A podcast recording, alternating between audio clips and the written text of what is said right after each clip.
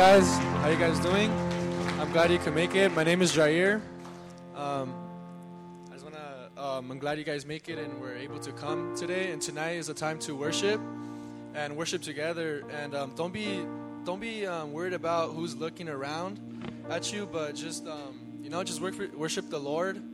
And um, and yeah, and before we get started, can you guys find three people you guys don't know and give them a high five?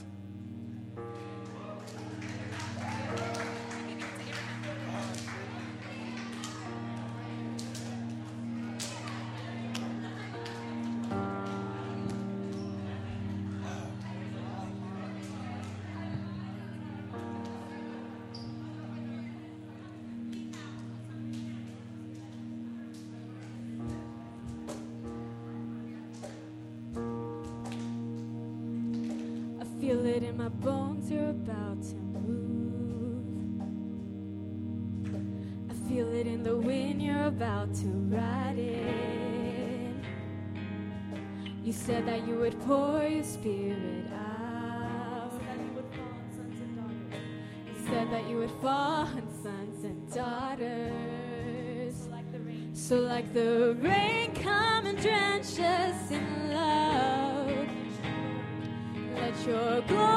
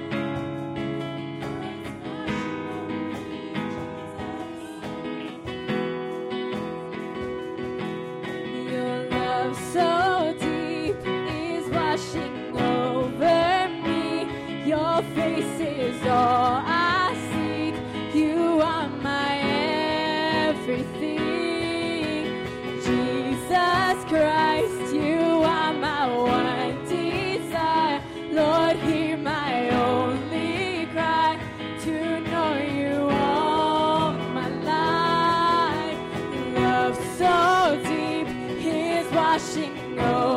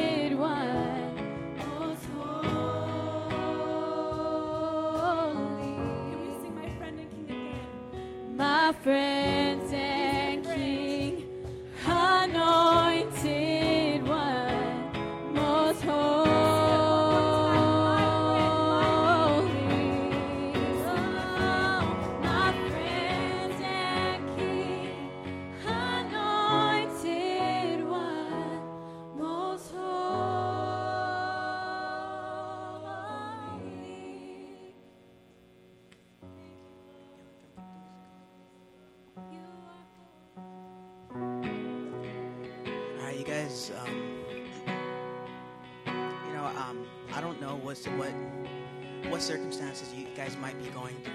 Um, I don't know if you guys are, you know, at a point where all you do is fight and fight and you push and you just run. You want to do everything by your own strength. You want to do everything. You know, you want your results right now. You know, we live in a world where everything, you know, we need an answer right now. We need results right now. If it doesn't happen right now, you know, we we get worried. We just we we want the control. But um this week, you know, I've been going through some pretty challenging things. And I was I was reading in the word earlier. Um, if we can get it up on the screens. You know, um pretty much to summarize what was going on. There was three armies that came up against the, the people of Judah. Um, they had no idea what, what what they were going to do. You know, they could have easily gone. They could have gotten, you know, allies. They could have gone and get, got, you know, they could have gone to go get weapons.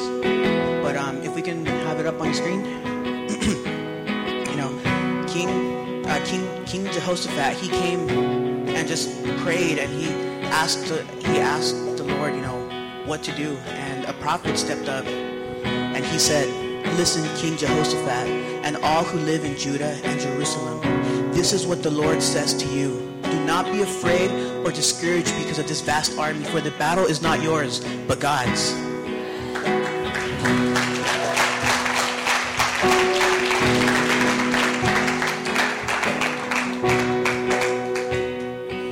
Tomorrow, march down against them. They will be climbing up by the pass of Ziz, and you will find them at the end of the gorge in the desert of Jeruel. You will not have to fight this battle. Take up your position. Take up your position, stand firm, and see the deliverance the Lord will give you.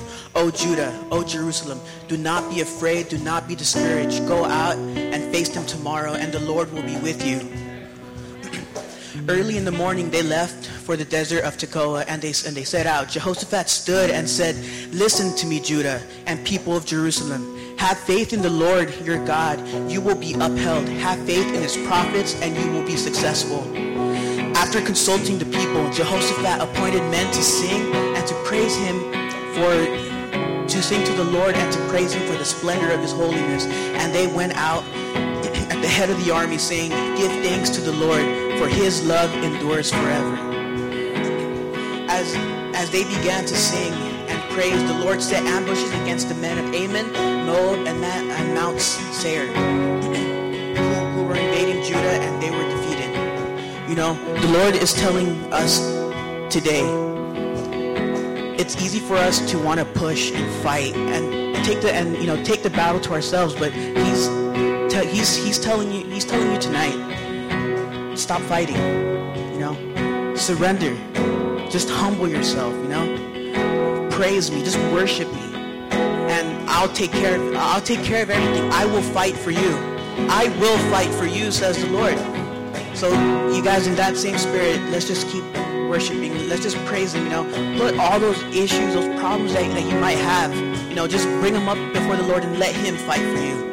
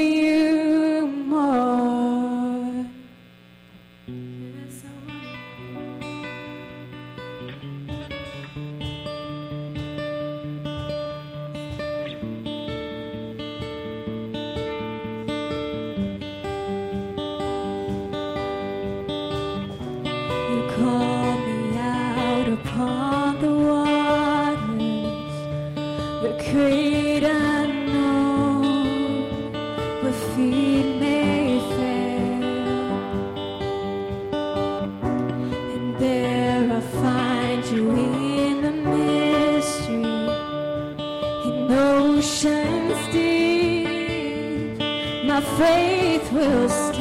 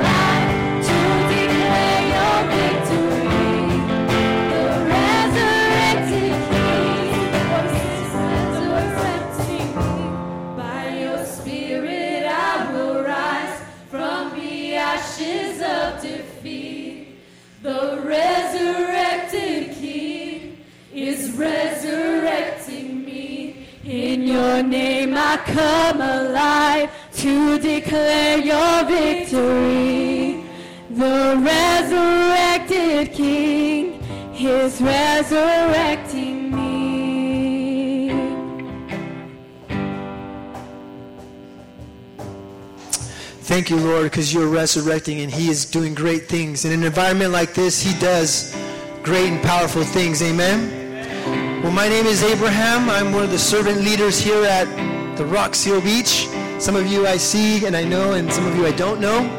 But it's good to see you, and I'm glad you're here. Um, you know what? Take a break. Go ahead and have a seat, and uh, thank you, worship team, for bringing us into God's presence and something.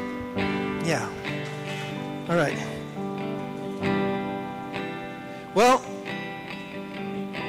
how are you guys? Good? You guys good? You guys look refreshed in God's presence, amen? Well, you know, one of the great things that I get to do here is share the Word of God.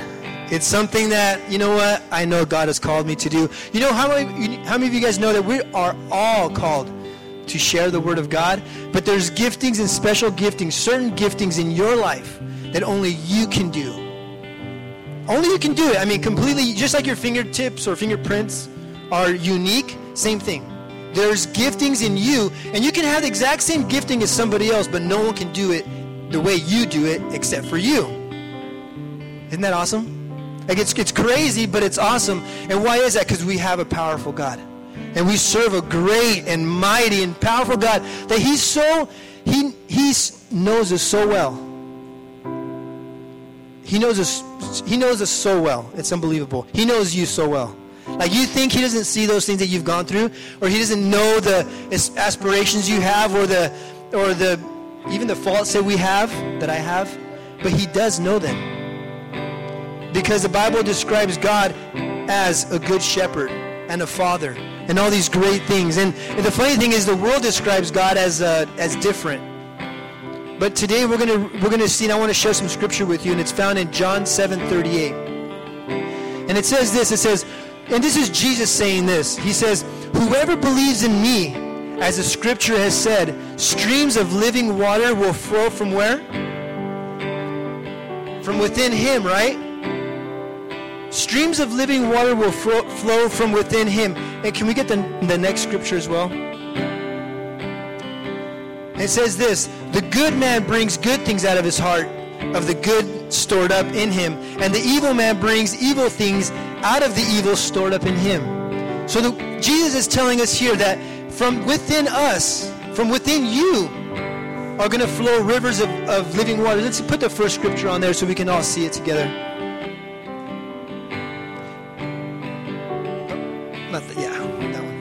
Other one was talking about livestock, or we're not we're not talking about agriculture stuff here today. Um, see, it says there, it says streams of living water will flow from within him. It's not saying streams of deadly, ugly, filthy, um, half stinky water. It says streams of living water. There's a difference. See, I used to live in Hawaii, and the water there is warm and clear, and fish live in it. you know, my kids, they, they, they, whenever we go back, and my parents used to live there, they, they moved back now, but when we'd go visit, um, my kids, first thing they would do is just run in the water, just jump in, like no fear whatsoever, just jump in the water, swim around all day long. And then we'd come back home over here, and then we'd go to the beach and they'd look at the water. They stand at the edge of the water, and it's green and brown and kind of smelly, and they're like, I'm like, well, go, you know, what's what's the difference? They're like, Dad, what's wrong with the water? And, and, and um, there's nothing wrong. It's just it's dirtier, right? So there is a difference between even in water. To say it's water is water, but there's different. There's a difference. It can be clean or it can be dirty. Let me share this other scripture with you, and it's, it's found in Matthew 12 35. Oh, okay. Um, sorry. Genesis 126. Then God said, Let us make man in our image. Okay, this is God saying this. Let us make man in whose image? Our image. In our likeness, and let them rule over the fish of the sea, and over the birds of the air, over the livestock, over the, all the earth, and over all the creatures. Okay, so God said, Let us make man in our image. See, God intended for us to be like Him. Think that rivers of dirty, repugnant, stinky water flow from God? No. It do, they don't. Good things flow from God. And that was our intent. I'm not here saying that you guys are dirty or stinky. I'm just saying, I know in my life, I know in my life when I'm being dealt with by God that He's telling me something. And I have to recognize what He's telling me. Because I tell you what, I have kids, and they see what I do. Or I have coworkers, and they're seeing what I'm doing. And you know, ultimately, I can't save anybody. The Lord does it. But tell you what, doesn't the Bible say that good things will flow out of from us? The intent of God, His intent for your life, is for that river, that, that stream, that life to flow out of you. That's His intent. Let's look at another scripture in 2 Corinthians 4 4. 2 Corinthians 4 4. It says this Whose minds the God of this age has blinded, who do not believe, lest the light of the gospel of the glory of Christ, excuse me, lest the light of the gospel of the glory of Christ, who is the image of God, should shine on them. You see, what is it telling us here? And keep that scripture up, please. It says, Whose mind the God of what age? This age has blinded. What happens is God said, Hey, let's create man in our image. Let's make man just like us to be able to think, to be able to love, to be able to get in. You know it's okay to get angry? You guys know that, right? Some people, like, oh, you know, can't, can't get angry. You're a Christian. But have you, how many of you guys know that Jesus, when he saw things going on in the temple that weren't right, guess what he did? He made a whip and he drove all those guys out. He was angry, right? That takes anger. That takes uh, that takes uh, a zeal. That takes a passion to do something like that. And Jesus, I mean, how does this world paint Jesus? This world paints Jesus like, oh, bouncing babies on his knee and like a little sheep, and he is those things. He is those. He is gentle, but you know he is also strong. He does have passion. He also, you know what? Hey, what's going on? That shouldn't be happening here. There's a difference, right? Why? Because that's how God made us. The God of this age has blinded who do not believe. See, I am, I am, I believe because if you guys were here last time, you guys, I, I spoke a little bit about my history and, and of, of how the Lord transformed my life. Um, I didn't realize that I needed God. And I, re- I see there, I go, hey, oh, there was, a, there was somebody else blinding me. Right? If somebody hides something from you, how do you know that it's there? How do you know that there's something there for you if somebody's hiding it from you?